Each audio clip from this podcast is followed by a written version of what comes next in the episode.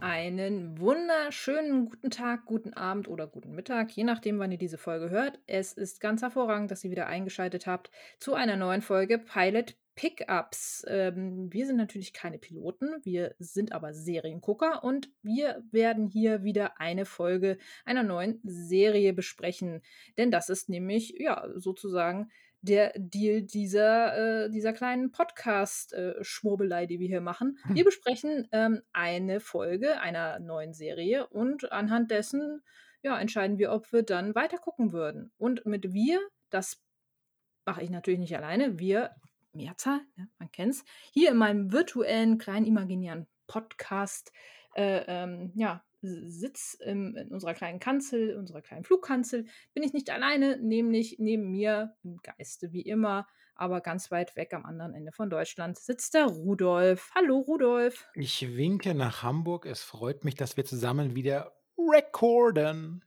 Ja, ganz hervorragend, denn wir haben heute wieder eine neue Serie und mit neu äh, ist tatsächlich auch das Produktionsdatum gemeint, denn die Serie ist noch gar nicht mal so alt. Rudolf, worum geht's denn heute? Was besprechen wir? Äh, ich hoffe, ich habe die richtige Serie geguckt. Oh je, ja, wir werden, äh, werden, schauen wir mal. Also, wenn, na, wenn es dir nach der, meiner Kurzbeschreibung ein bisschen seltsam vorkommt, dann äh, sollten wir vielleicht nochmal eine Pause machen und in uns gehen. Wir sprechen heute über Inventing Anna. Kaum erschienen belegt sie bereits Platz 1 der deutschen Netflix Top 10. In Inventing Anna untersucht die äh, hochschwangere Journalistin Vivian den Fall von Anna Delvey, die die Herzen der New Yorker High Society erobert hat und deren Geld gestohlen hat.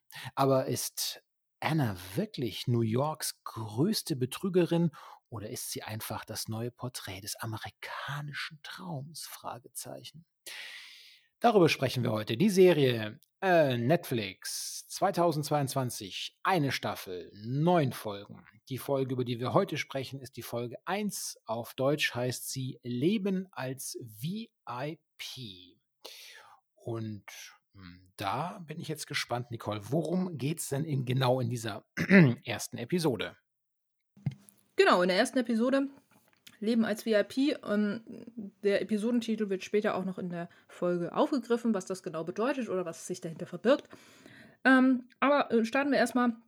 Wir ähm, sind quasi in den ersten Minuten mit der Journalistin Vivian Kent ähm, bekannt gemacht worden. Man kennt sie. Ähm, ja, na, das ist die, das ist die, das ist die, ist das nicht die von hier äh, Clark Kent?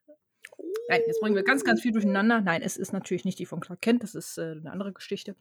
Ähm, Vivian ist eine Journalistin, die in ihrem kleinen, ich sag jetzt mal, ähm, in ihrem kleinen Büro bei einer Zeitung arbeitet und ähm, ein, ein Baby bekommt. Kurz davor ist mehr oder weniger ein Baby zu bekommen, aber ähm, sie arbeitet an Geschichten wie äh, die MeToo-Debatte zum Beispiel aber hat eigentlich ganz, ganz andere Ambitionen, nur lässt man sie die nicht ganz so in dieser Redaktion ausleben. Dazu aber später dann mehr. Denn ein ganz, ganz neuer Fall oder für sie zumindest eine neue Story macht sich äh, am Horizont bemerkbar. Und zwar die Geschichte von Anna Sorokin. Anna Sorokin. Mhm. Genau, so heißt sie. Oder meint man zumindest. Denn Anna Sorokin soll nämlich eine, ja, wie gesagt, äh, Erbsteicherin, Erbbetrug. Man weiß es nicht so ganz genau, was sie gemacht hat. Ähm, auf jeden Fall ist sie unter äh, vielen Namen bekannt, nämlich entweder Anna Sorkin oder Anna Delvin. Ähm, und ist mit ganz, ganz vielen Menschen bekannt, aber offenbar kennt keiner so wirklich die wirkliche Anna. Und die sitzt jetzt nämlich im Gefängnis. Und ähm, Sie führt quasi auch in die ersten Minuten der ersten Episode rein. Da führt sie nämlich einen kleinen Monolog zum Zuschauer mehr oder weniger und erklärt ähm, so ein bisschen, dass sie ja eigentlich eine ganz, ganz tolle ist und äh, dass vielleicht irgendwann irgendjemand es genauso toll hinkriegt, was sie geschafft hat ähm, was auch immer das sein mag. Ähm, aber sie ist schon sehr von sich überzeugt auf jeden Fall. Und ähm, dann geht es eigentlich auch schon los mit, mit den ersten Minuten. Ähm, Vivian ist äh, schon sehr interessiert an dieser Story und hat äh, auf jeden Fall auch das Gefühl, dass da irgendwas, also dass es da mehr geben muss als nur das, was bisher bekannt ist. Und sie möchte unbedingt das machen. Sie möchte gar nicht diesen langweiligen MeToo-Kram machen, den ihr äh, Chef vorgeschlagen hat oder beziehungsweise ihr Vorgesetzter in der Redaktion, weil das alle schon gemacht haben und sie da eigentlich gar nicht so Bock drauf hat. Kriegt aber im ersten Moment eine Absage von, von ihren Vorgesetzten, weil äh, sie jetzt bitte das machen soll, worauf sie angesetzt wurde. Und da können wir später auch nochmal zu sprechen. Ich als ehemalige Journalistin, ich kann diese Frau so gut nachvollziehen, was, was in der brodelt und wie, wie sehr sie gerne diese Story machen würde. Ähm, und weil sie einfach einen unheimlich guten Riecher hat, ähm, schreibt sie dieser Anna ähm, einen Brief, in dem mhm. sie mit ihren Kollegen auch ähm, darüber diskutiert, wie man diesen Brief vielleicht am besten schreiben sollte, so ein bisschen. Ähm, man ist sich allgemein aber auf jeden Fall auch einig, dass man das Ego dieser jungen Frau streicheln sollte. Und das macht sie auch in diesem Brief. Und der Brief kommt auch ganz gut an. Ähm, denn sie wird nämlich zum Gespräch geladen von Anna. Sie darf sie besuchen im Gefängnis, denn ähm, wie gesagt, Anna ist schon im Gefängnis und ihr Anwalt versucht da gerade äh, so, ich sag jetzt mal, im Rahmen seiner Möglichkeiten, denn ihr Anwalt wirkt ein bisschen hilflos, hat auch noch nicht so viel gerissen bisher und äh, alle fragen sich, okay, warum, warum hat die so einen Anwalt? Obwohl eigentlich, ja, keine Ahnung, eigentlich könnte sie sich vielleicht auch ein anderes Kaliber leisten, aber sie hat einen relativ unerfahrenen Anwalt, der ähm, auch selber nicht so ganz weiß, was er mit dem Fall machen soll und ähm, sich da auch sehr mit seiner Familie, also mit seiner Frau berät und ähm, ja, so auch so ein bisschen sagt so, ja, auf der einen Seite ähm, soll es natürlich um sie gehen, aber er würde halt schon ganz gerne diesen großen Fall haben, weil ähm, wenn er den gewinnt, dann ist er quasi auch jetzt auch in ihrer Familie, seine Frau ist, kommt aus einer sehr bekannten und wohlhabenden Familie, dann wäre er auch da zumindest aus seiner Sicht sehr angesehen und äh, insgesamt würde das seiner Karriere sehr gut weiterhelfen. Ähm, nichtsdestotrotz ähm, geht er aber gerade so ein bisschen auf der Stelle so, weil die Staatsanwaltschaft ihm ein Angebot macht und beide jetzt, also sowohl Anna als auch er überlegen, ob sie das annehmen sollen. Und ähm, jetzt ist diese Journalistin da auch noch und äh, der Anwalt ist da so ein bisschen gar nicht, also ist eigentlich nicht so happy darüber, dass da jetzt auch noch eine Journalistin irgendwie rum, äh, rumkrebst und da dann auch noch Fragen stellt. Auf jeden Fall ähm, findet Anna das aber gar nicht so schlecht offenbar, lädt sie halt, wie gesagt, zu sich ins, also lädt sie ein, mehr oder weniger, also hat nichts dagegen, dass sie vorbeikommt für ein erstes Gespräch. Und ähm, ja, sie führen eine erste, doch sehr äh, interessante Unterhaltung. Aber ähm, die beiden werden noch nicht so wirklich miteinander warm. So, es ist auch schon sehr klar zu sehen, dass Anna ähm, Vivian erstmal so ein bisschen abcheckt, so und auch schon mal so ein, zwei merkwürdige Fragen stellt. Und das Gespräch endet damit, glaube ich, dass Anna Vivian fragt, ob sie schwanger ist oder einfach nur unheimlich fett. Mhm. Ähm, was sie halt auch so ein bisschen, genau, genau das hat sich Vivian dann auch gedacht. Mhm. Und ähm, ist aber nicht abgeschreckt, sondern, sondern äh, macht halt weiter. Und äh, ja, das kriegt natürlich auch ihr Chef mit und fragt sich, ich fand äh, den Dialog fand ich ganz, ganz, ganz nett mit seiner Sekretärin sozusagen. Der Chef fragt sie, ähm, ja, was machen die denn da? Und schaut auf Vivian, wie sie mit ihren Kollegen ähm, da sitzt und über etwas und über diesen Fall halt diskutiert und was sie jetzt als nächstes machen sollen und seine Sekretärin sagt so, das sind Schreiberlinge, die schreiben. So halt, ne? ja, Aha, okay, alles Eine klar. Präzise Beobachtung. Genau, genau. Und das finde ich halt immer, das ist, das ist immer auch so das, was mich immer so nervt, so, weil ähm, Schreiberlinge ist schon mal kein schönes Wort für einen Journalisten, aber je nachdem natürlich, wie man, wie man seinen Job äh, ausübt. Aber äh, eigentlich ist es immer, immer abfällig, so, so eine Bemerkung gegenüber eines Journalisten, finde ich. Und ähm, das ist immer so diese Außenbetrachtung von Leuten, die eigentlich nicht wirklich wissen, was, was Journalismus ausmacht. So, die schreiben einfach und äh, ja, ne? Aber gut, da, da kommen wir später vielleicht auch noch zu. Ähm, es ist aber schon sehr, sehr klar am Anfang, dass sie mit ihrem Chef nicht so ganz warm wird, also ihrem Vorgesetzten Ja. und ihrem Chef. Da geht es wohl schon ein bisschen besser, aber ihr direkter Vorgesetzter, mit dem äh, kommt sie überhaupt nicht klar und ist auch gar nicht zufrieden, dass sie diese MeToo-Debatte machen muss. Und irgendwann kommt es dann im Büro des, ja, des Redaktionsleiters zu einer ja, verbalen Auseinandersetzung, wo sie eigentlich das sagt, was alle schon denken, nämlich, dass sie diese MeToo-Debatte nur deshalb machen soll, weil sie eine Frau ist und ähm, dass sie eigentlich viel zu spät sind für dieses Thema und ihr Vorgesetzter ist einfach 'ne lahme Krücke, die einfach überhaupt gar keine Ahnung vom Business hat und, äh, selbst wenn sie 'ne gute Geschichte irgendwie so bringt, erkennt er das nicht und so und er will sie einfach nur klein halten. Das ist Und da geht's dann interessante halt los, ne? genau, das ist 'ne ganz interessante Stelle, wenn ich da, äh, kurz einhaken darf. Ja, ich würde es jetzt sowieso zu dir über überreichen, denn dann geht's ja quasi in den 2. Part dieser Story so. Stimmt. Ach so, sollen wir da so wollen wir das erst fertig machen oder sollen wir jetzt schon Nein, nein, du kannst gerne du kannst gerne Ah, jetzt einspringen. das fand ich 'ne tolle 'ne tolle Szene, weil ich das Gefühl hatte also, sie hat's ja praktisch hier auf 2 auf sie stößt da ja auf, ähm, bei auf 2 unterschiedlichen Hierarchieebenen, auf unterschiedliche Arten von, äh, Neinsagern, ja? Also, Ja. direkter Chef, grade wie du beschrieben hast, ähm, ist 'n ziemlich rückgratloses, finde ich, mutloses, äh, Stück, äh, Weichei, der auch noch Ja. dem ihr, äh, einfach, äh, Steine in 'n Weg gelegt und sie, wo er kann, eigentlich ausbremst, ja? Und der Chef-Chef wiederum, der ist 'n anderes Kaliber, weil er beruft sich nicht nur darauf, dass im Grunde sein Untergebener, nämlich, äh, Vivians Chef, die Drecksarbeit des, äh, Redirectings machen muss, indem er immer sagt: „Tja, also, ich kann da eigentlich gar nichts machen, weil das ist dein Chef. Das ist dein Chef“, sagt er immer. Also, der trifft die Entscheidung. Ich bin da eigentlich gar nicht Hm. so so, als ob er nicht der Chef vom Chef wäre? Aber zeitgleich, und das ist dann das Interessante, als sie ihn überzeugt, dass sie 'ne spannende Story hat, da, ähm, springt so sein Geschäftssinn an. Da entdeckt er plötzlich diese junge Frau als oder ja, junge Frau ist nicht despektierlich gemeint, aber diese Frau entdeckt er hier wieder als Tool, auch für seine Karriere, weil er ist natürlich schon daran interessiert, in seinem Haus 'ne coole Story zu haben. Mhm. Und gibt ihr dann gnädigerweise in Anführungszeichen die 2 Wochen und ist da dann auch gewillt, sozusagen gegen seinen Untergebenen ihm dem in den Rücken zu fallen, Anführungszeichen, was natürlich auch also, die sind sich alle so 'n bisschen, ah Ja, sie hat wohl auch 'n Druckmittel, ne? Also, das habe ich mir auch noch mal hier in meinen Notizen aufgeschrieben so.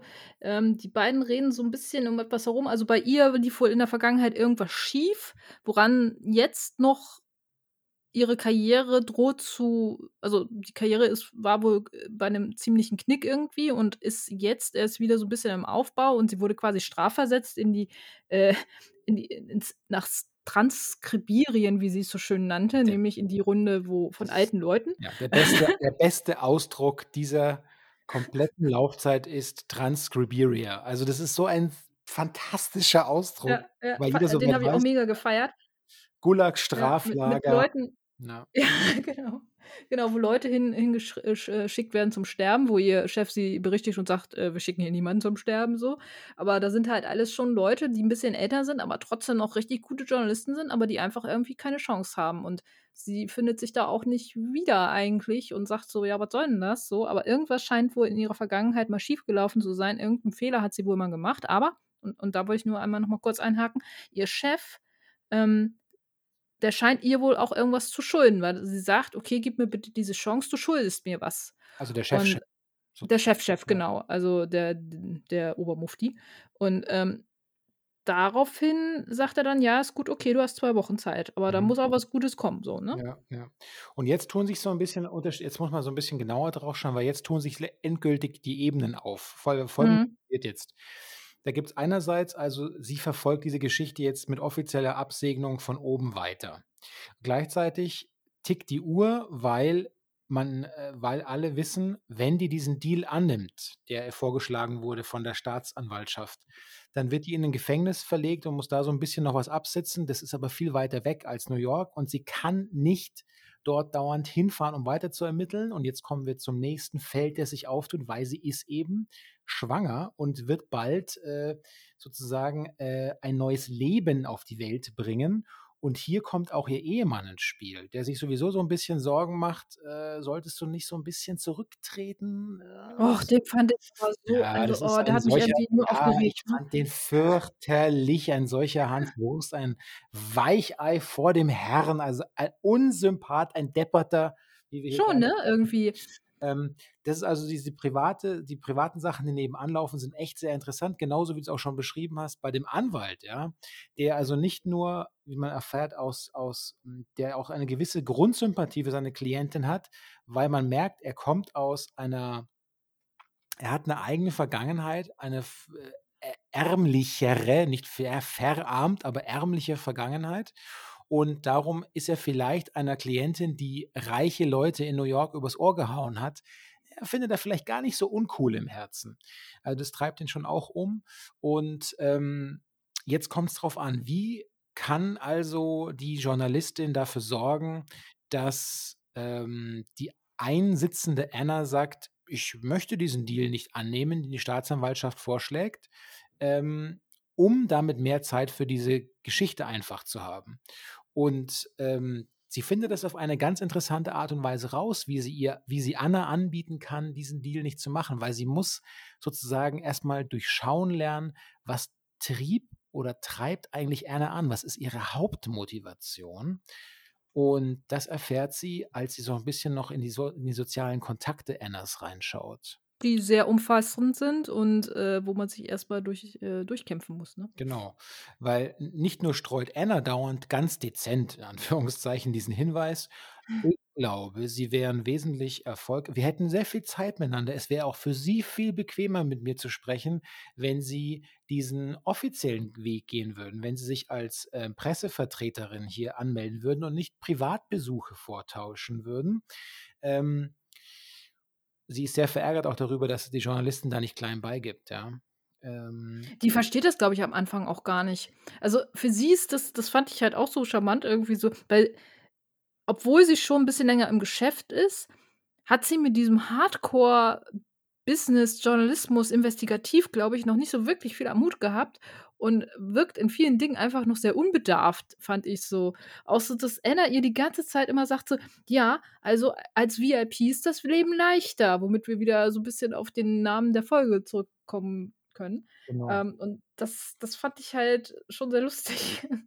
Und Anna ähm, hat aber Glück, weil die bereits von dir äh, ei eingeführten TranskribiererInnen sozusagen, die schon ver verurteilt worden sind, in der Ecke äh, zu auch übrigens Pulitzer-Preisgewinner, also so ist ja nicht, aber die fristen dort Gnadenbrot sozusagen.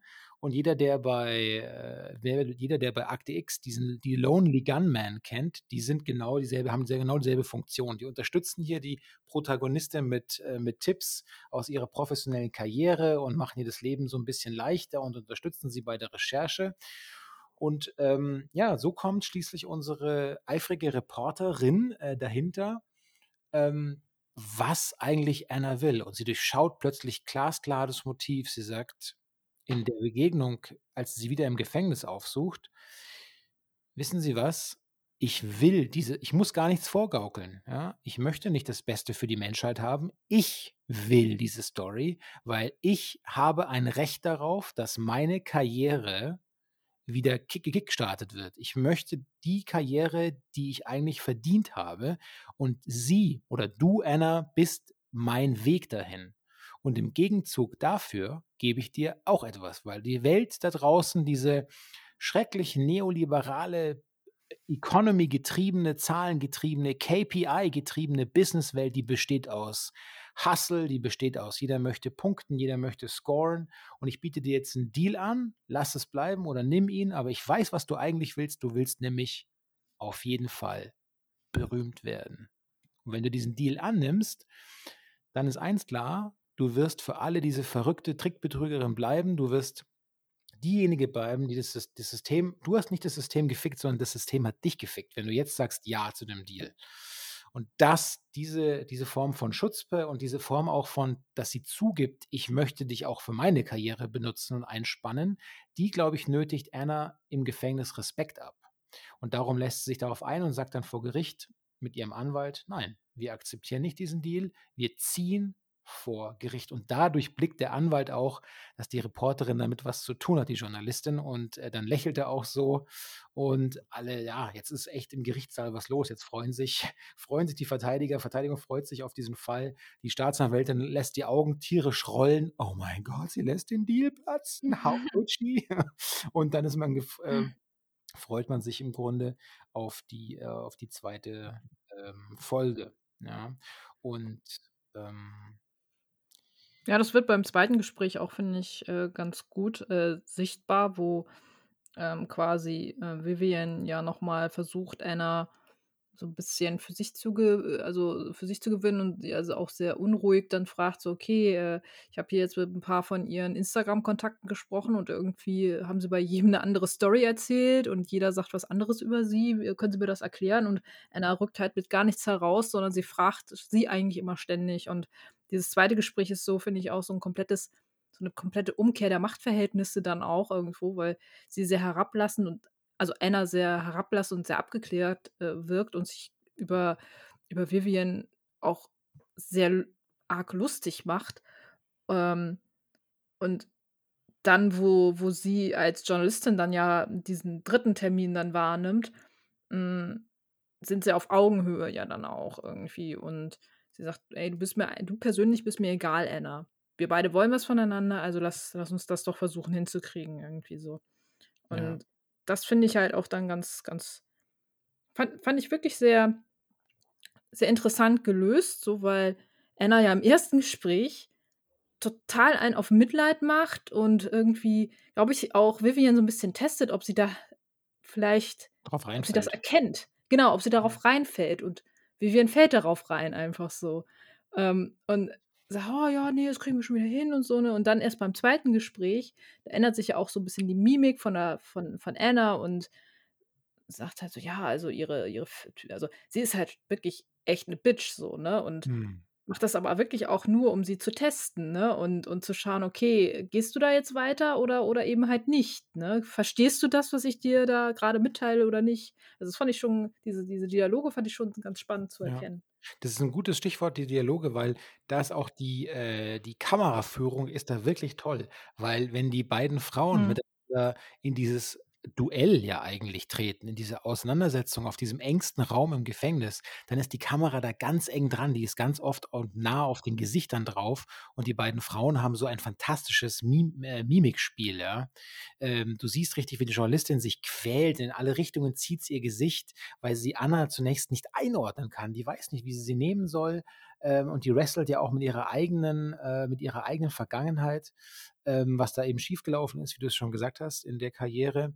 Und sie weiß, dass die Zeit tickt und auf der anderen Seite sitzt halt diese diese absolut die diese diese dieser Profi, der praktisch schon so viele Leute, äh, getäuscht hat, professionell getäuscht hat, so 'n richtig so 'n Pokerface in alle Richtungen gleich jede Rolle auch gleich annehmen kann und auch wenn die Kamera auf diesen Gesichtern ruht, ist es sind es fantastische Aufnahmen. Ähm, also mega Kudos dafür. Ja, sah schon äh, sah schon ganz gut aus. Ähm, Dialoge insgesamt fand ich auch, ähm, eigentlich sehr gut gelungen. Ich Mhm. ich fand's am bemerkenswertesten, als eben halt dieser, ähm, Diskurs in dem Büro von dem Chef war, wo Vivian halt knallhart gesagt hat, was sie von ihrem Vorgesetzten hält und, äh, wie wie wie schäbig sie das findet und was der doch eigentlich für 'ne Pfeife ist in Anführungsstrichen. Da Mhm. fand ich das schon sehr gut. Und ich fand auch, es gibt eine Szene, wo sie mit ihrem Mann beim Gynäkologen ist. Und, äh, das ist g genau nachdem, als sie erfährt, dass, äh, Anna im 1. Moment den Deal annehmen will.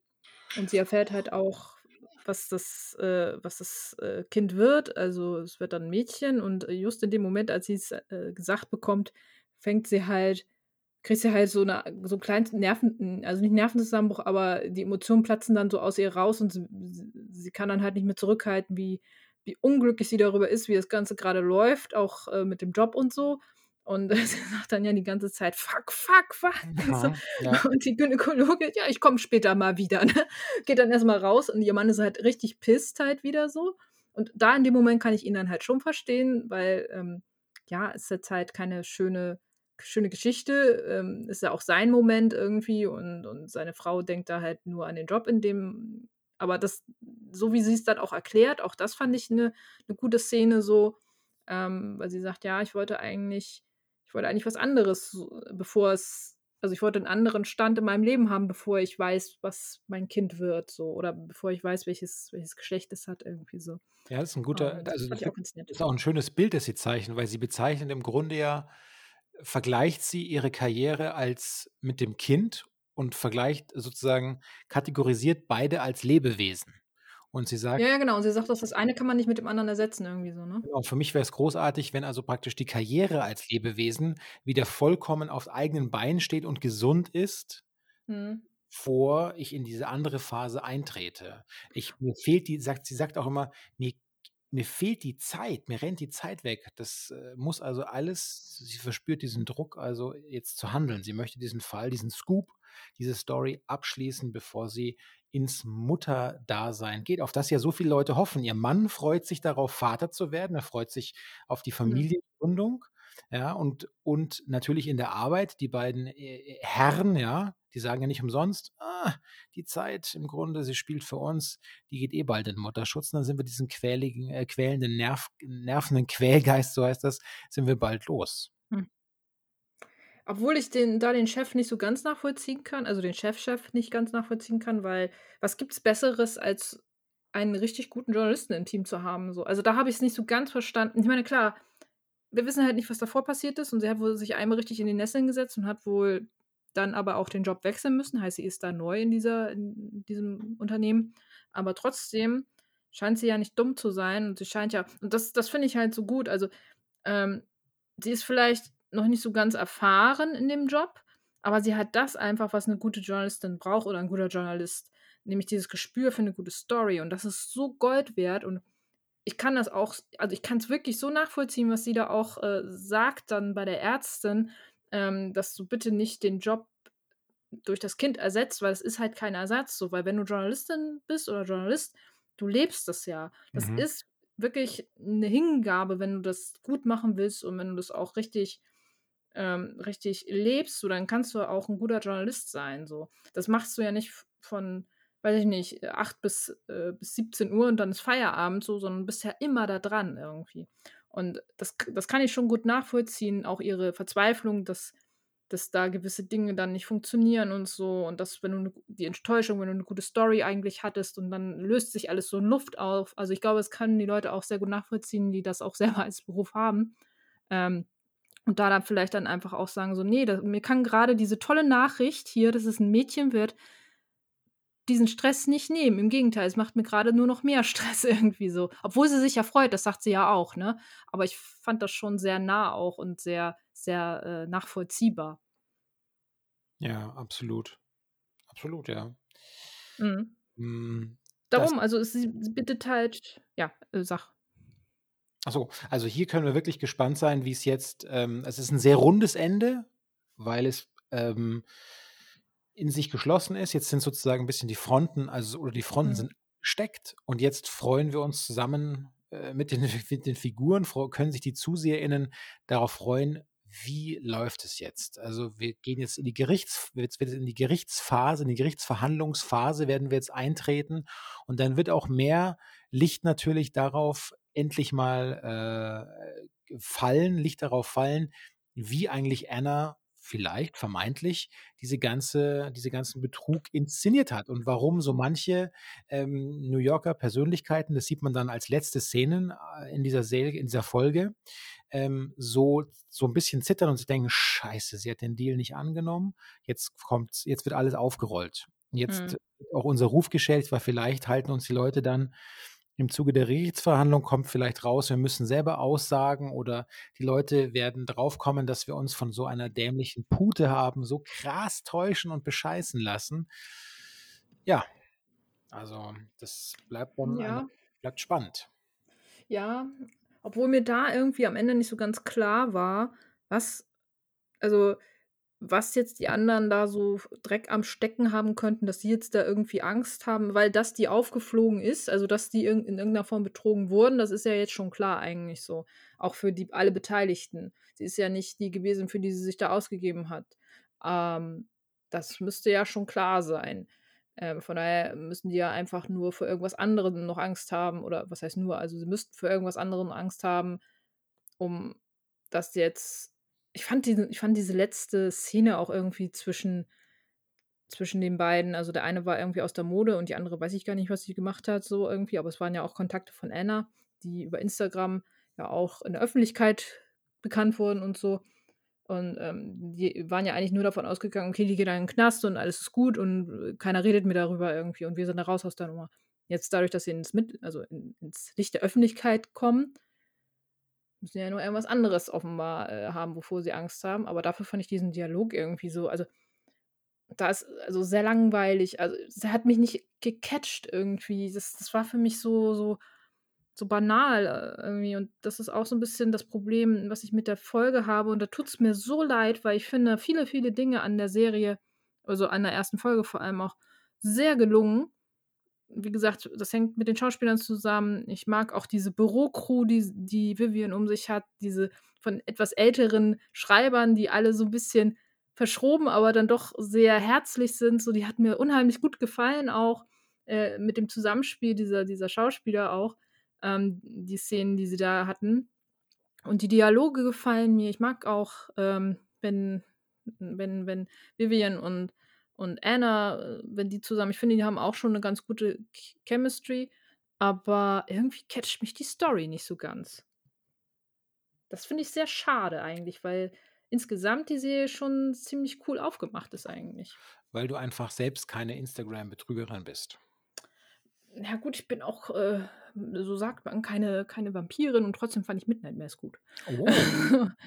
aber ja, jetzt kommt's raus. Jetzt kommt's raus.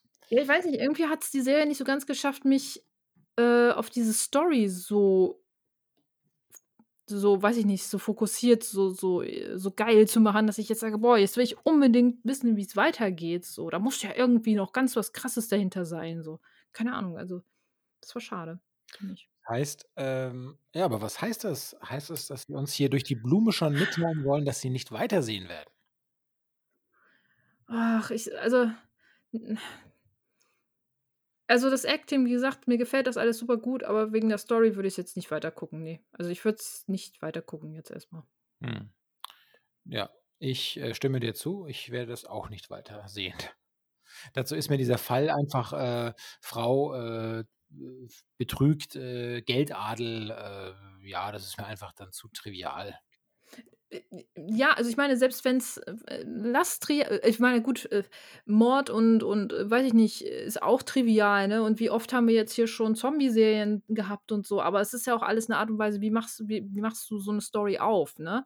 Ähm, es ist ja, es ist ja mehr oder weniger fast schon alles das Gleiche. Von daher könnte man sagen, ist dieser Fall ja eigentlich jetzt mal was komplett anderes rein vom Storytelling und so, ne?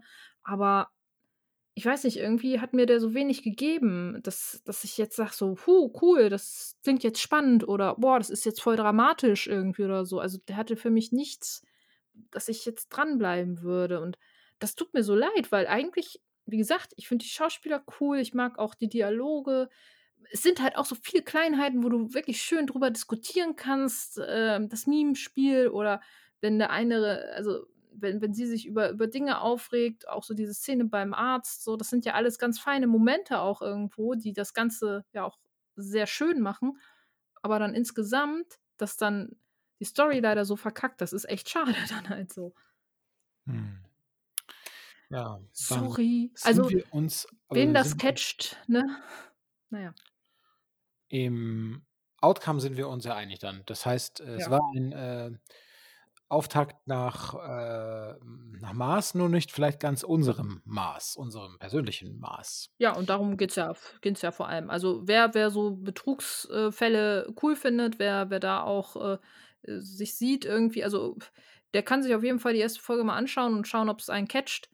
Ähm, handwerklich macht die Serie. Ich meine, gut, es ist Shonda Rhimes, wie gesagt, ähm, die, die ja hinter der, der ich glaube, das haben wir noch gar nicht gesagt, aber die ja auch schon hinter so Serien wie Grey's Anatomy oder ähm, was war es nochmal hier?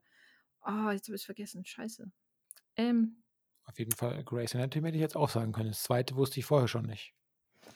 Äh, hm, ja, toll. Ähm, vergessen. Machen wir das Schnitt. ist jetzt peinlich. Machen wir einen Schnitt. Ja, ich kann ja noch mal ganz kurz hier nebenher einmal äh, anschmeißen. Ne? Also Grey's Anatomy war es und weiß, How to Get Away with Murder. Ja, Entschuldigung. Das war ja, das war ja die zweite große Serie. Beide, gut, Grey's Anatomy kann man drüber streiten, ob man das jetzt, aber insgesamt ist das ja schon eine gute Serie. Aber ähm, ja, da hätte man jetzt vielleicht gedacht, dass da ähm, storytechnisch ein bisschen mehr bei rumkommt, aber naja. Vielleicht tut es ja noch.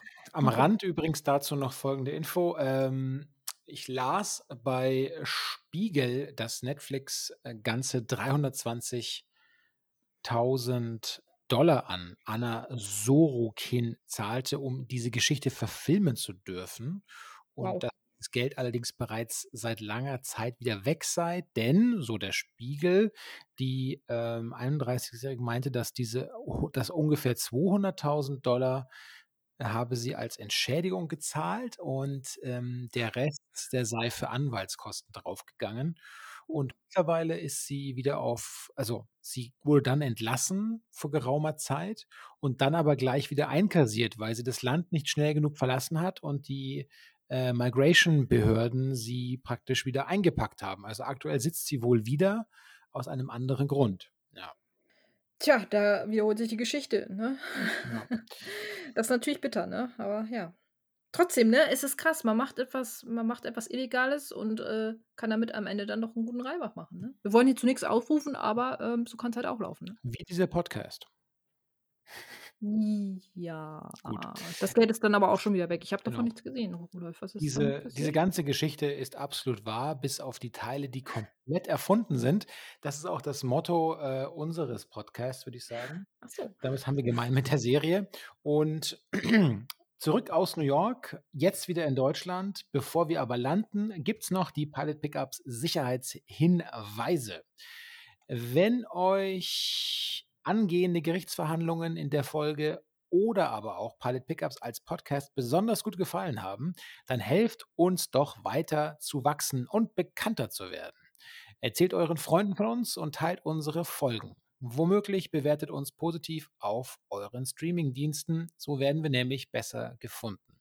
Folgt at Pilot Pickups gerne auf Twitter sowie Instagram oder schreibt uns doch mal eine von diesen sogenannten E-Mails. pilotpickups at gmail.com Kolm, genau, Punkt Kolm, whatever, com, ähm, Interessant. Punkt Kolben. Der Kolben der Leidenschaft, ein anderer. nee, das ist was anderes. Gut, äh, okay. Äh, wir freuen uns auf das Gespräch mit der Kolben der Leidenschaft. Ja, eins Film, Film. Ja, vielleicht kriegen wir jetzt da mal ein paar mehr E-Mails. Mal Ja, schauen. ja, absolut. Wir Also, einrichten. ran an eure Kolben der Leidenschaft und wir sehen uns dann und hören uns in zwei Wochen wieder. Mein Name war, ist, wird sein Rudolf Inderst und ich war zusammen im Cockpit mit Nicole Lange, vielen Dank für deine Zeit und ja, ich sag Tschüss. Bundesgarten. Ciao.